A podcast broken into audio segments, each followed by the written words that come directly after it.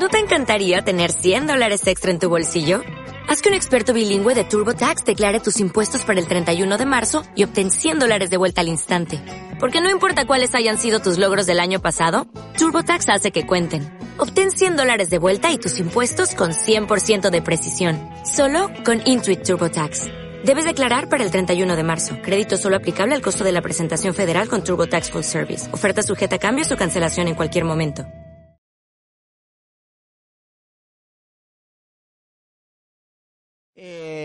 Empieza la jornada de tarde eh, con Itziar Laca, que os la voy a presentar. Voy a leer un momentito un par de cosas de su currículum. Es catedrática en el Departamento de Lingüística y Estudios eh, Vascos y directora del Grupo de Investigación La Mente Bilingüe en la Universidad del País Vasco. Se doctoró en 1990 en el, M, en el MIT.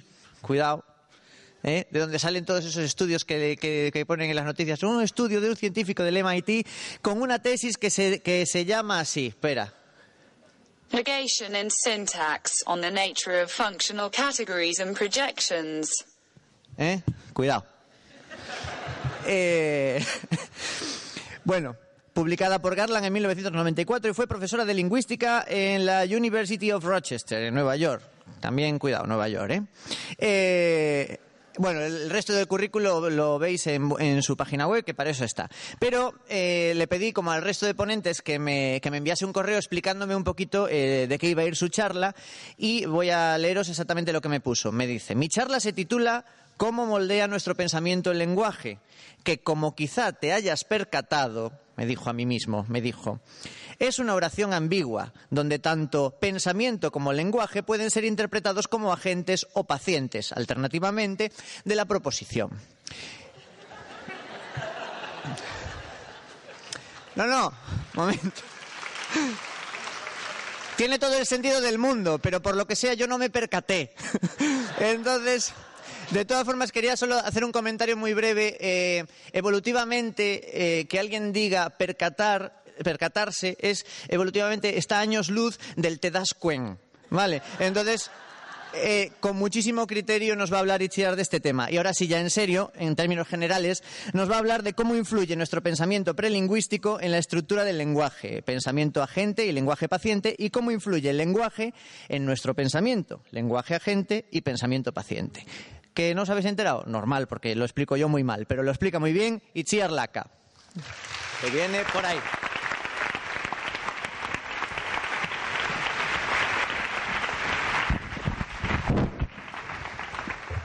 Bueno, buenas tardes. Espero que no hayáis quedado aterrados después de esta presentación y espero que mi charla sea mucho más clara de aquello que le envié, porque pensaba, no sabía yo que era para esta presentación y en realidad estaba pensando en lo que iba a hablar según le escribía, si tengo que deciros la verdad.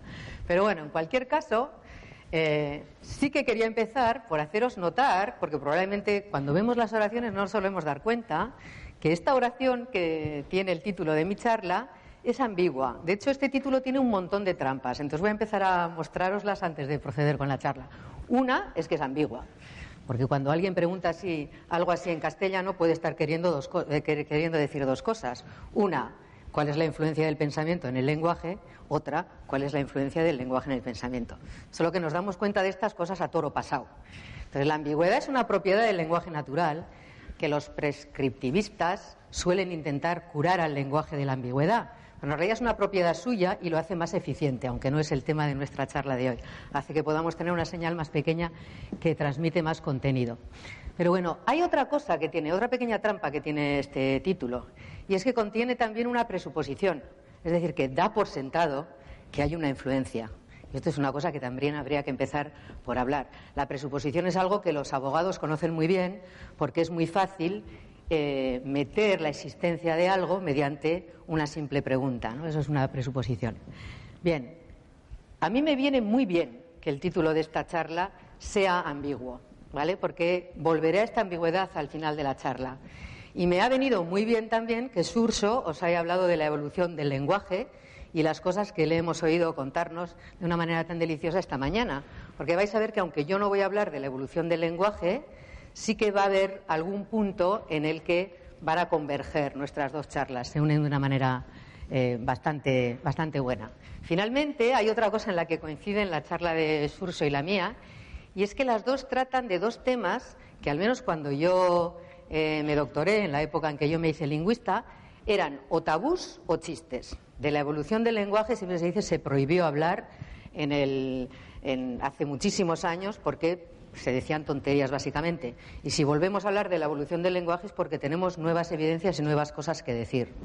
De la misma manera, este tema de cómo influye el lenguaje en el pensamiento, por ejemplo, este es un tema que mm, fue un tema estrella durante un tiempo, llevó a un montón de, absurdos y excesos y entonces se convirtió en una especie de tabú.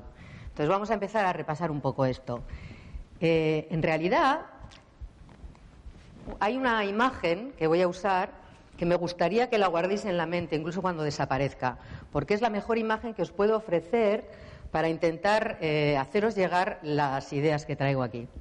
Y una es que penséis en el lenguaje, que normalmente no solemos hacerlo así, que penséis en el lenguaje como un iceberg, como esto. ¿eh? Hay una pequeña parte que vemos, que es esta parte de la señal que vosotros estáis recibiendo y yo estoy emitiendo, y hay otra enorme parte que está escondida dentro de nosotros. Frecuentemente, cuando hablamos de lenguaje, lo que tenemos en mente es solo esa pequeña parte visible donde vemos la enorme, aparentemente enorme variedad lingüística que hay entre las lenguas humanas. Hoy en día se hablan unas seis mil y pico, no llegan a siete mil lenguas. Entonces nos llama mucho la atención, por ejemplo, lo distintos que son el japonés del gallego. Y es verdad que en su señal, en la manera en que emites la señal, son bastante distintos y sobre todo si no sabes japonés, pues realmente es muy distinto, lo hacen inteligible. Pero cuando vamos a su arquitectura, a cómo eh, ese lenguaje está organizado, lo que vamos viendo en años y años de investigación en lenguaje es que las lenguas humanas se parecen mucho, por eso hablamos del lenguaje. Y se parecen mucho en que son eh, como pequeños mecanos. A mí me gusta describir las lenguas como un gran mecano, donde, o un Lego, un juego de Lego. Tú tienes piezas discretas y lo que vas haciendo es combinarlas para construir diferentes cosas. Y el gran truco del lenguaje humano es este. Este, esta utilización de piezas discretas que combinas para ir formando más piezas y más piezas y más piezas. Y en este sentido, no hay ningún sistema de comunicación animal que conozcamos que tenga esta propiedad y no hay ninguna lengua humana que conozcamos que no la tenga. ¿De acuerdo? Y entonces, en mi charla vamos a hablar al principio un poco de esa parte visible. Es decir, cómo influye, si es que lo hace, en la manera en que pensamos o percibimos el mundo, la parte en la que las lenguas son diferentes.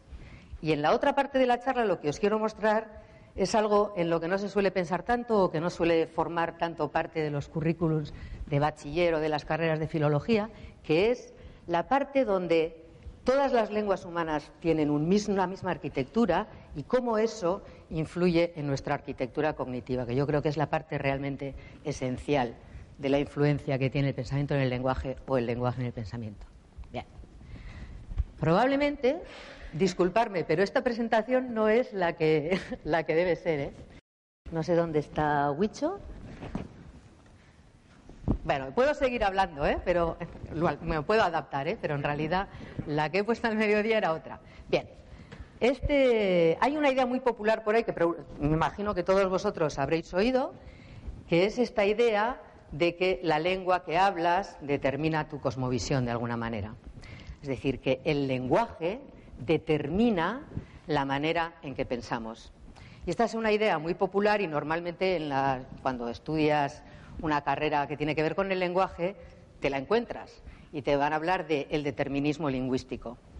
Esta idea, en realidad, el crédito por esta hipótesis se la lleva Benjamin Worf, que era este señor que veíais aquí, que eh, trabajó con Boas y con los antropólogos americanos en principios del siglo XX. Pero en realidad esta idea de que el lenguaje y el pensamiento tienen una relación inseparable, manifestada más de esta manera, se debe a Humboldt, a un pensador del siglo XVIII-XIX, que eh, fue uno de los mayores pensadores sobre el lenguaje en, los últimos siglos. Bien. Sin embargo, bueno, por, azares del crédito, de quien se lleva el crédito de las hipótesis, es Worf, a quien se le suele atribuir como mm, idea original, como hipótesis original, esta idea de que la lengua que hablas es la que hace que tú categorices el mundo. Bien. Eh, si llevamos esta idea hoy en día, nadie, nadie la considera ni nadie la estudia en esta versión original porque tiene un montón de problemas epistemológicos que no voy a entrar a detallar aquí.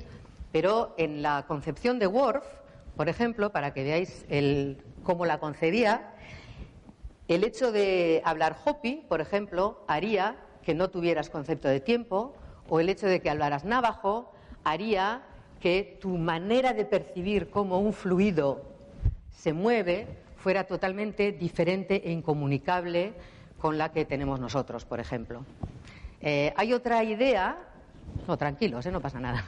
Hay los PowerPoint son accesorios. Hay otra idea que probablemente habréis oído, que no se debe realmente a Word, pero que curiosamente se convirtió en una idea muy popular, la habréis oído, quizá, los esquimales y la nieve. ¿Habéis oído hablar de esto alguna vez? Pues los inuit, ya sabéis que no les gusta nada que les llamemos esquimales, ellos se llaman inuit o inutkitut, voy a usar el nombre inuit aquí. Bueno, pues esta idea eh, lo que nos vendría a decir es que ellos tienen tantas palabras para la nieve que en lugar de concebir la nieve como una entidad como nosotros hacemos, ellos la conciben como diferentes entidades. Bien, esta idea en realidad es una estafa, porque esto no es cierto. Si os vais a mirar diccionarios de las lenguas esquimo-aleut, que es la familia de lenguas que hablan estas comunidades, veréis que tienen dos eh, raíces para nieve y las van combinando para hablar de diferentes tipos de nieve. En realidad, gracias, esta es la buena. Aquí estaba Humboldt, del que os hablaba, y aquel sería Worf. Bueno, pues en realidad lo que sucede con la nieve y los inuit es lo mismo que sucede con la nieve y los instructores de esquí o los esquiadores profesionales. Y es que, por la cuenta que les trae, distinguen muchas diferentes clases de nieve, pero esto no quiere decir que no perciban la nieve como algo común. De hecho, aquí tenéis a Geoffrey Pullum, que es un lingüista británico, muy divertido, como veis es muy simpático, pero en realidad es eh, muy divertido cuando trabaja. Y él escribió este libro, que no está traducido al castellano por desgracia, que como veis se titula La gran estafa del vocabulario esquimal. Y este es uno de los ensayos, este es un libro de ensayos irreverentes sobre el lenguaje, pero todos muy certeros. Y en este ensayo él va mm, contándonos la historia de cómo se formó este mito. Y este mito realmente se formó pasándose de boca en boca de diferentes periodistas a diferentes periodistas en diferentes publicaciones la cantidad de palabras que esta gente supuestamente tenía para la nieve y en cada narración el número de palabras iba aumentando.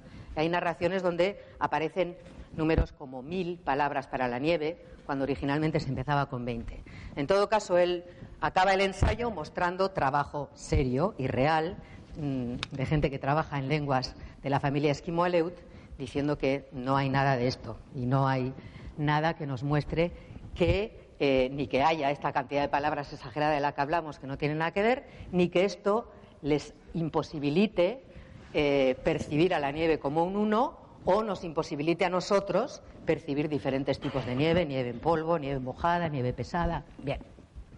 Entonces, la primera idea es que el determinismo lingüístico, en su versión fuerte, en la manera en la que Worf la presentó, simplemente no, se sostiene. No hay evidencia que la, que la apoye y, además, de hecho, la propia hipótesis es muy difícil de concebir de una manera coherente. Sin embargo, Sí que es verdad, y por eso este tema de ser un chiste o un tabú eh, se vuelve a hablar un poco de Worf, pero se vuelve a hablar de Worf de una manera mucho más suave y mucho más sutil. ¿Por qué? Pues porque sí hay estudios hechos con rigor que nos muestran que determinadas eh, propiedades de la lengua que uno habla pueden moldear ligeramente la, vamos a decir, la preeminencia que tengan ciertas características del entorno. En ningún caso sucede que encontremos a diferentes grupos humanos capaces o incapaces de percibir algo. Esto es lo que predeciría Worf. Lo que encontramos son grupos humanos que pueden presentar tiempos de reacción de inferiores en milisegundos ante una tarea dadas unas condiciones lingüísticas. Y os voy a mostrar, hay muchos ejemplos de esto, no hay tiempo aquí para mostraros todos, entonces os voy a mostrar dos que a mí me parecen los más significativos. Bien, esto es un mapa de Australia, pero probablemente es un mapa que no hayáis visto nunca.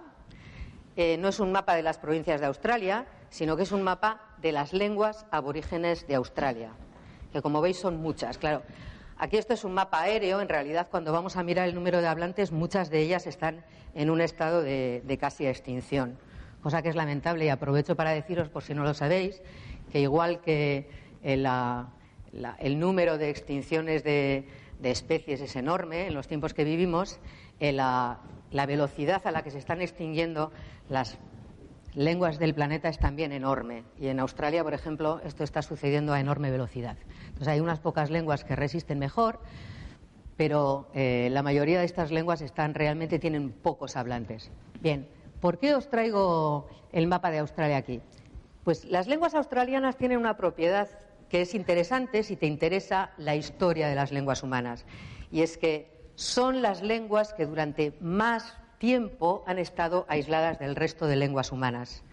Las lenguas americanas, en última instancia, vienen de, Siberia o quizá de, otras zonas de, Indonesia o quizá de Europa, pero en todo caso vienen de otros lugares en, etapas posteriores. Las lenguas africanas y europeas poco a poco siempre han tenido un poco de influjo en común, pero las lenguas australianas han permanecido aisladas durante miles y miles de años. Y cuanto más sabemos, más es el número de años que tienen de datación. Entonces, si fuéramos a encontrar efectos de diferencias lingüísticas en la manera de percibir el mundo, un lugar natural sería este. Bueno, el ejemplo que os traigo tiene que ver con la manera en que hablamos sobre dónde están las cosas. ¿Vale? Es como si yo dijera, ahora por ejemplo en este mapa, si os dijera, fijaros que allí, en la parte, cuidado conmigo que me lío, en la derecha, en la parte derecha de la, de la pantalla veis que hay una rosa de los vientos. ¿Vale? Esa referencia espacial que he hecho es relativa a un punto. Derecha, izquierda, arriba, abajo, son referencias relativas. Sin embargo, la referencia que nos da una rosa de los vientos es absoluta. Norte, sur, este, oeste. Bien, las lenguas humanas pueden escoger términos relativos para indicar relaciones espaciales, como hago en castellano, cuando digo derecha, izquierda, arriba, abajo, pero también pueden utilizar términos absolutos, que equivalen, aunque no son sinónimos, con norte, sur, este, oeste. Bien, aquí en el extremo izquierdo tenéis a unos jóvenes de la comunidad Kuuk, Tayatir, es que tengo que aprender estos nombres que no me los sé bien, que es una pequeña comunidad lingüística que lo tenéis ahí en Cape York, en aquella península, es una de las pequeñas lenguas que se hablan ahí. Y una característica de esta lengua es que tiene estos términos de referencia absoluta.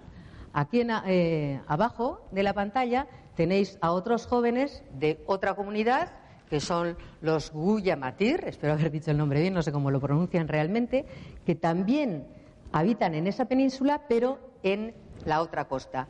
Y esta lengua también tiene términos de referencia absolutos.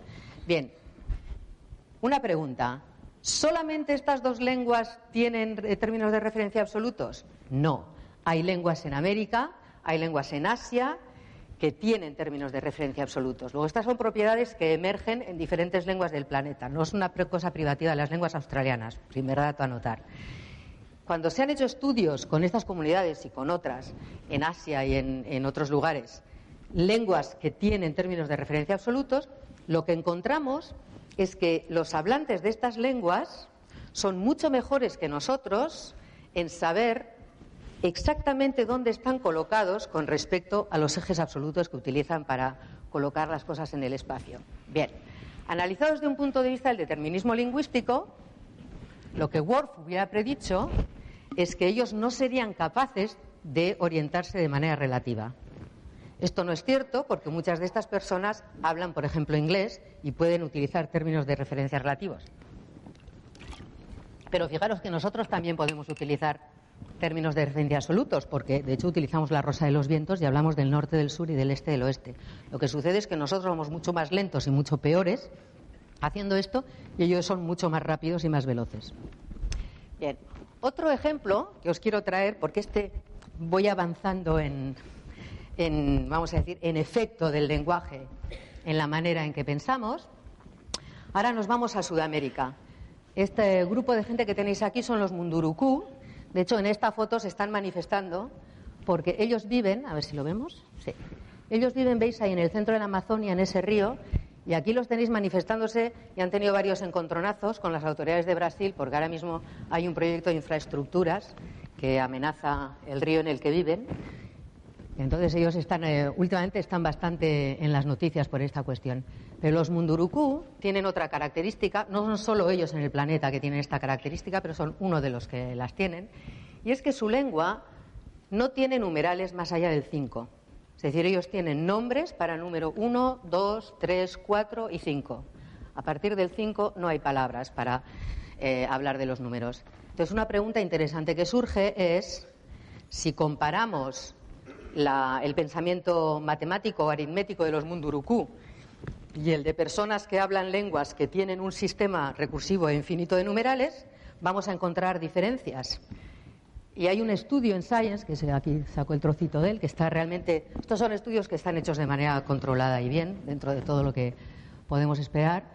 Y lo que muestran es que si estamos hablando de aritmética, que es lo, cuando tenemos que manipular eh, cantidades exactas, efectivamente el carecer de nombres para los números hace que los mundurucús tengan dificultades en hacer operaciones aritméticas que no estén mediadas por lenguaje. Cuando estás usando, por ejemplo, una cantidad X de piezas y tienes que adivinar si tal grupo o tal grupo de piezas es la suma de otro conjunto de piezas pequeño.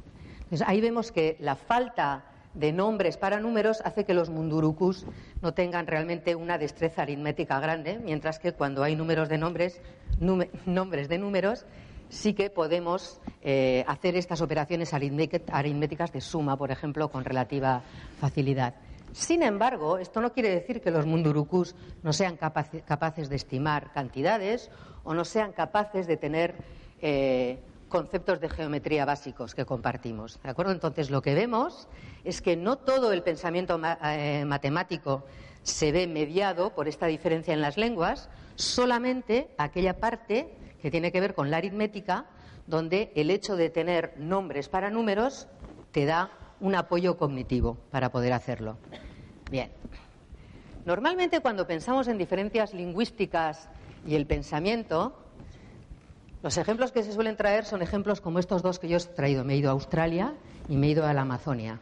Pensamos en gentes que tienen lenguas muy diferentes y que tienen vidas muy diferentes de nosotros, porque nos resulta más fácil pensar que la lengua que hablan les haga pensar de una manera totalmente distinta a nosotros. Pero quiero que sepáis que este tipo de efectos, exactamente con el mismo grado, cuando las condiciones se dan, los encontramos en nuestro entorno. Por ejemplo, ahora me voy a ir a dos ejemplos europeos. Aquí tenéis un pequeño trabajo que hice en colaboración con Colomé y con Sebastián Gallés, donde lo que comparamos fue la velocidad para hacer sumas y comparamos un grupo de estudiantes que hablaban euskera, un grupo de estudiantes que solo hablaban castellano y un grupo de estudiantes que hablaban italiano. Y lo que vimos, os lo cuento muy rápidamente, hay que saber primero que el euskera hasta el número 100 tiene un sistema base 20. ¿Vale? O sea que yo voy a contar 10, voy a contar 20 y cuando llego a 30 eso es 10, 10 20 y cuando llego a 40 es 20 20 y así voy, ¿vale? Entonces los nombres de los números en realidad, por ejemplo, la manera en que digo 35 es 20 y 15. Este es el nombre para 35 que tenemos en euskera. Entonces lo que hicimos fue una comparación, queríamos ver si cuando están haciendo sumas, si las sumas que tienen 20 más algo tenían una ventaja en el grupo de la gente que hablaba euskera frente a los otros dos grupos. Y lo comparamos con otro tipo de sumas como 25 más 10, por ejemplo. Luego también comparamos restas, pero no voy a entrar en todo el trabajo, voy a centrarme aquí. Entonces lo que encontramos fue que efectivamente, cuando tú le das a la gente que habla euskera una suma que es 20 más algo, incluso cuando no tienen que decir el número, es decir, cuando se supone que están trabajando solamente con cifras arábicas, hay una ventaja en el tiempo de resolución. Mientras que en los otros dos grupos ves que tienen el mismo comportamiento, pero no hay una ventaja cuando la suma es 20 más 15. ¿Ves? Entonces, aquí hay un efecto que tiene que ver con la estructura que tienen los nombres de tus números que tienen un efecto en la velocidad en la que puedes hacer ciertas operaciones aritméticas, incluso cuando mm, no tienes que pronunciar los nombres de las palabras. Otro ejemplo distinto es el del género. Hay muchos estudios que muestran que el marcado de género, que es una cosa normalmente bastante gramatical y arbitraria, tiene un efecto en cómo tú eh, concibes las cosas. Entonces, un ejemplo, este es un trabajo de Segel y Boroditsky. Boroditsky es una investigadora que ha trabajado mucho sobre la manera en que afectan las diferencias lingüísticas a, no vamos a decir la manera de percibir, pero ciertas eh, preferencias que tú puedas tener. Y lo que muestran, ellos hicieron un estudio, este es totalmente distinto. Toman, eh, hacen una enorme base de datos con todas las representaciones pictóricas en muchísimos museos europeos y van viendo cómo si coincide el género que tiene ese símbolo que se está representando artísticamente en la lengua del pintor y el género que escoge para representarlo. Y lo que encuentran es que hay una correlación muy fuerte entre las dos propiedades. Aquí un ejemplo que os traigo son dos pintores alemanes, Stuck y Fusli, que están representando el pecado, que en castellano sería masculino, pero lo están representando como si fueran mujeres porque en alemán es femenino es un ejemplo. normalmente no pensaríamos ni que la gente que habla euskera tiene una manera de percibir el mundo distinta de la vuestra, en este caso ya que yo lo hablo, ni que la gente que habla alemán tiene una manera distinta de percibir el mundo. Lo que veis aquí son, igual que en los casos anteriores, que tu lenguaje puede moldear un poco la manera en que sutilmente tú puedes caracterizar las cosas. En ningún caso categoriza totalmente o te impide percibirlo de otra manera. Pero bueno, esta es la parte visible del iceberg. Y la idea que hoy en día la mayoría de la gente, los investigadores, sostendrían, por eso se utiliza para esto la expresión de el lenguaje como gafa. Es decir, que si acaso lo que puede hacer es colorear un poco la manera en que ves el mundo. Bien, sin embargo, lo que os quiero mostrar es que en la parte oculta del iceberg, ahí sí que hay algo que es muy fuerte y que todos los humanos compartimos. Y es algo en lo que no solemos pensar probablemente porque todos lo compartimos. Vamos a pensar en conceptos de clase natural. Por ejemplo, ave o pájaro, me da igual. Pájaro sería más adecuado en este caso. No tanto en la palabra, sino en el concepto de clase. Bueno, pues esta investigadora, Eleanor Roche, mostró hace mucho tiempo que contra lo que creían eh, los lógicos matemáticos como Russell y Carnap y compañía, los conceptos no son un conjunto de rasgos binarios, sino que lo que sucede es que son como pequeñas galaxias que tienen un centro, que es un prototipo, y luego en el externo hay cosas que son más o menos miembro de esta categoría. Entonces, en pájaro, por ejemplo, ese pequeño petirrojo es muy prototípico, pero según me voy saliendo y voy presentando flamencos, avestruces, buitres o el pingüino, ahí ya esos son como peores ejemplos de pájaro. Pero ¿qué pasa con el lenguaje? Pues lo que pasa con el lenguaje es que me hace capaz de tener conceptos que tienen una arquitectura muy distinta, muy distinta. De hecho, fijaros que ya no los puedo representar con ejemplos del mundo natural. Por ejemplo, por volver a los números. Los números son categorías discretas, sí o no. Dos es dos, sí o no. Tres es tres, sí o no. No hay cosas que son más tres, menos tres. De la misma manera, aquí esta niña lo que está haciendo es apuntar. Esto podría querer decir eso o podría querer decir tú. Algo que os puede parecer muy sencillo. Esto nos parece tremendamente intuitivo. Sin embargo, esto ya es algo que un primate no puede hacer, la de Ixis. Estás representando algo que es una relación en tu cabeza, no es algo que existe en el mundo y que tu palabra está de alguna manera captando.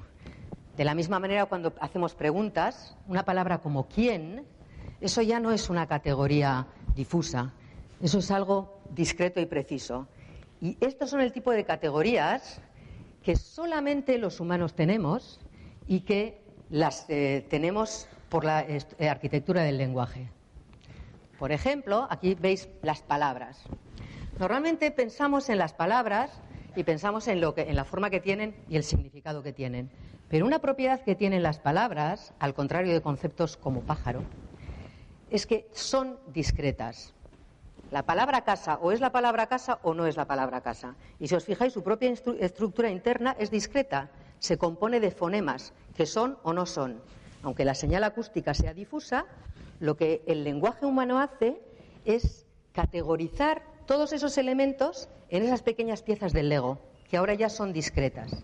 Y hay un tipo de palabra en el que no solemos pensar mucho, pero que, eh, por cierto, se me ha olvidado deciros que esto, siempre digo que se lo he cogido a un chico de Hungría, en Damia, a quien no conozco. Esto es un mapa de densidad de palabras de Internet en inglés, la frecuencia con la que aparecen. Este mapa de densidad excluye este tipo de palabras en las que no solemos pensar. Cosas como the, in, and. En castellano serían cosas como el, el que no tiene acento, o que, cuando dices digo que, o me gustaría saber si, este tipo de palabras pequeñas. Este tipo de palabras pequeñas son las palabras que nos permiten tener este lenguaje tan complejo que hace estructuras eh, que son recursivas. Si no tuviéramos estas palabras, no tendríamos este lenguaje estructurado. Y esto es lo que distingue, de un lado, a los humanos, sean de donde sean y tengan la edad, tengan la edad que tengan. De hecho, tenéis que saber que en noveno mes, cuando estamos en el útero materno, estamos ya digitalizando el ritmo y la señal sonora que viene a través del, del cuerpo de nuestra madre. Ya lo estamos haciendo.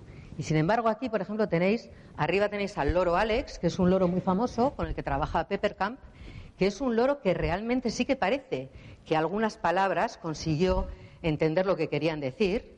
Tenéis también hay una raza de perro que sabemos es un tipo de pastor irlandés, probablemente otros tipos de perros pastores lo puedan hacer también, sabemos que pueden distinguir entre 300 palabras distintas. Que sepan lo que quieren decir es otra cuestión.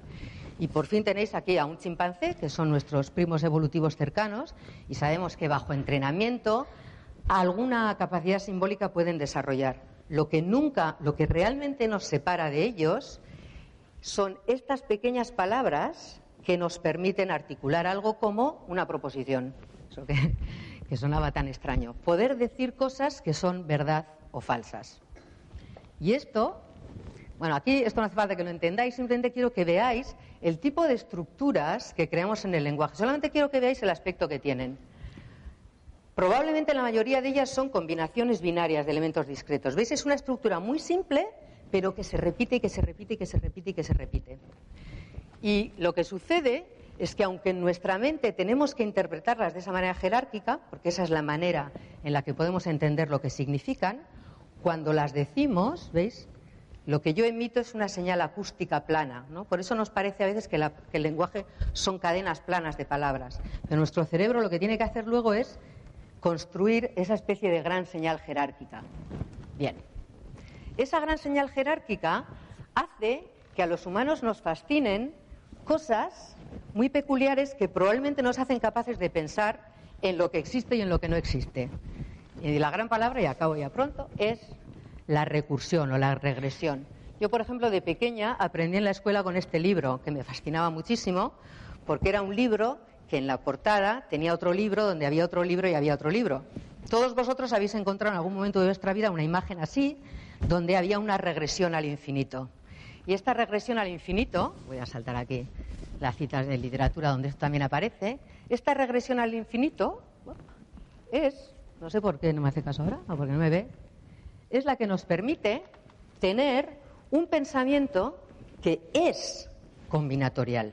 ¿Lo veis? Esto es una, fotografía de unos artistas que son eh, gemelos idénticos, los hermanos Stern, y se llama La estructura del pensamiento. Y la idea que yo os quiero traer aquí es que la estructura del pensamiento humano es fundamentalmente distinta de lo que conocemos en seres no verbales y la diferencia que tiene es que precisamente es un pensamiento combinatorial que nos permite generar continuamente pensamientos nuevos. Y esto es lo que hace que podamos, eh, a partir de ese iceberg eh, oculto, transmitirnos el tipo de civilizaciones y la complejidad eh, cognitiva que tenemos. No digo ni mejor ni peor, es simplemente más complejo. Podemos, por ejemplo, pensar que los demás piensan cosas distintas, podemos imaginar mundos que no existen, podemos jugar a una regresión infinita y esta es una de las grandes propiedades que Sería difícil pensar si es el pensamiento o el lenguaje, porque al final van a ser los dos la misma cosa, y esto es lo que realmente nos hace muy peculiares en nuestra estructura, en nuestra estructura cognitiva. Como ya me paso del tiempo, gracias. Sí, me muero de además. Bueno, vamos con un pequeño turno de preguntas. Si alguien tiene alguna pregunta para Itziar, levantáis la mano. Creo que por allí, allí tenemos una primera. Y si hay alguien de los pisos de arriba que quiera preguntar, que grite, que diga yo, porque si no, no veo. Por allí Hola. tenemos. Hola. Estoy aquí. ¿Dónde Mira, estás? Una... Uy, Quien esté hablando, ¿dónde está? Aquí. Ah, sí, ya. Ah, vale. Nada, una pregunta. Eh, bueno, una reflexión primero que lo de los esquimales y la Preguntas nieve. cortas. Yo lo, lo he oído para los gallegos y la lluvia. Y creo que tengo la, la misma sensación que deben tener los esquimales. ¿eh? Eh, y luego, la pregunta iba, en la, en la novela de 1984, habla un poco de lo de la, idea de la neolengua, ¿no? Crea un poco la idea de que eh, vamos a eliminar conceptos de la lengua porque si, por ejemplo, el concepto de libertad, entonces si un concepto no existe en una lengua, el concepto no se puede expresar, entonces la gente no puede pensar, no puede pensar en la libertad, en ser libres, porque no existe la forma de expresarlo. O era un poco esa la idea de la novela. Entonces me parece que, ¿qué te parece esa idea? O... Bueno, lo que pasa es que ahí lo que sucede es que una cosa es eliminar la señal externalizada, libertad, esa secuencia de fonemas que tiene esa estructura silábica en castellano, y otra cosa es el concepto que está detrás. Es que eliminar una palabra no es tan fácil como Orwell pensaba en su libro. Es decir, que tenemos incluso casos, eh, no habría tiempo para hablarlos, pero hay casos donde hay humanos que no tienen formas externalizadas del lenguaje y, sin embargo, sabemos que esos conceptos que tienen una estructura discreta y que se pueden combinar existen. Eh, estos son niños, por ejemplo, que nacen sordos en casas donde la gente habla y no están expuestos a un lenguaje de señas. Y sin embargo vemos que eh, si hay, por ejemplo, dos gemelos que tienen esta propiedad y estudios hechos así, ves que ellos ya están hablando. Quiero decir que por eso os traía este iceberg. Eliminar la parte visible del lenguaje no basta para eliminar la parte oculta. No sé si esto te contesta la pregunta. Entonces, pensar que con simplemente eliminar la forma externa de la palabra la gente va a dejar de tener la palabra es una manera un poco simplista de entender lo que realmente en la parte visible e invisible es una palabra. No sé si así me explico. Bueno, pero un poco decir se que hace- no creo que esa es la dirección del pensamiento. Pero digo, un poco se hace hoy en día con lo de el crecimiento negativo y estas palabras Sí, sí, eufemísticas. yo, yo ¿no? creo De- que no funcionaría. Yo creo que el, gar- el gran no, hermano no hay de crecimiento de de- la economía, sino hay de crecimiento... Funcionará de otras maneras, pero no funcionará simplemente con elaborar un nuevo diccionario a partir de una autoridad. No es tan fácil. Vale, creo que había otra por ahí que está levantando la mano, esta chica de allí. Y po- nos va a dar tiempo de esta y no sé si ninguna más, ¿eh? Ahora lo veremos. Hola, eh, yo quería preguntarte sobre el, el estudio que enseñaste de los pintores y la gramática. Y no tengo muy claro hasta qué punto no es una simplificación decir, por ejemplo, que esos pintores alemanes pintaron el, pica- el pecado como una mujer porque la palabra pecado en alemán es mujer, cuando el pecado en la cristiandad siempre se ha representado como Eva. De hecho, una de las pinturas tenía una serpiente. Entonces me parece un poco dejarlo algo muy simple. Ah, Porque Vale. esta palabra tiene ese género, vamos a dejarlo ahí. Claro, lo que tienes que ver es que cuando estás hablando de pintores que hablan lenguas donde el pecado es masculino, el pecado se representa como un hombre. Esto es lo que ellos muestran, que hay una correlación sistemática entre eh, cómo, eh, qué género tiene la palabra muerte, qué género tiene la palabra pecado, qué tiene género la libertad, hay un montón de términos, yo aquí solamente os di un ejemplo, y la forma en que se representa. O sea, que, que si el argumento fuera que es una cuestión cristiana, representar al, pescado, al pecado de forma femenina, entonces esperarías que incluso aquellos pintores donde la palabra pecado tiene género masculino lo harían así. Y lo que encuentran es que eso no es así. Lo representan de una manera masculina. No sé si esto responde a tu pregunta. Pues si es breve, da tiempo una más. Aquí tenemos a Casto.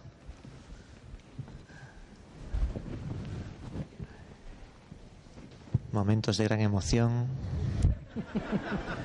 Tensión tensa. Gracias. Yo- quería preguntarte sobre el título de la charla. Al final, ¿qué, qué es lo que, que modula a quién? ¿El lenguaje al cerebro, el cerebro al lenguaje? ¿Qué no, es- el cerebro, el lenguaje al pensamiento. Yo El estoy hablando sí. el pensamiento al lenguaje. Es que lo que sucede, eh, exactamente. Lo que sucede es que aquí, claro, hay otra cosa que es muy peliaguda en la que no hemos entrado porque hay poco tiempo y es ¿qué entendemos por pensamiento y qué entendemos por lenguaje? Ha, dicho, ha habido algo que ha dicho Surso en su charla, donde él decía, claro, podemos concebir, por eso os traigo el iceberg, yo también como concibo el lenguaje, por la evidencia que encuentro, es que el lenguaje no es solamente esa, parte visible donde nos eh, damos señales, sino que el lenguaje es esa enorme parte oculta que tengo. Entonces, mucho de lo que nosotros queremos decir en el lenguaje ordinario cuando hablamos de pensamiento es en realidad lenguaje. Es decir, que tú cuando piensas eh, en cosas como mañana lloverá, ese pensamiento es lingüístico en su estructura. Y toda esa parte de pensamiento que es eh, característicamente humano y que vemos que en seres no verbales no aparece, ese es así porque está construido sobre la estructura del lenguaje. O sea que uno podría estar eternamente discutiendo si es el pensamiento, por eso me venía bien que fuera ambiguo, si es el pensamiento del lenguaje o el lenguaje el pensamiento, lo que realmente yo creo que es importante es que lo que tenemos es una estructura cognitiva que se construye sobre ese sistema discreto y combinatorial que nos hace capaces de generar estas estructuras así lo dejaría yo, aunque realmente luego hay que entrar en esta discusión más a fondo, sí. Bueno, ya no nos da tiempo a más preguntas, perdonad, pero vamos eh, justitos de tiempo. Itziar Laca.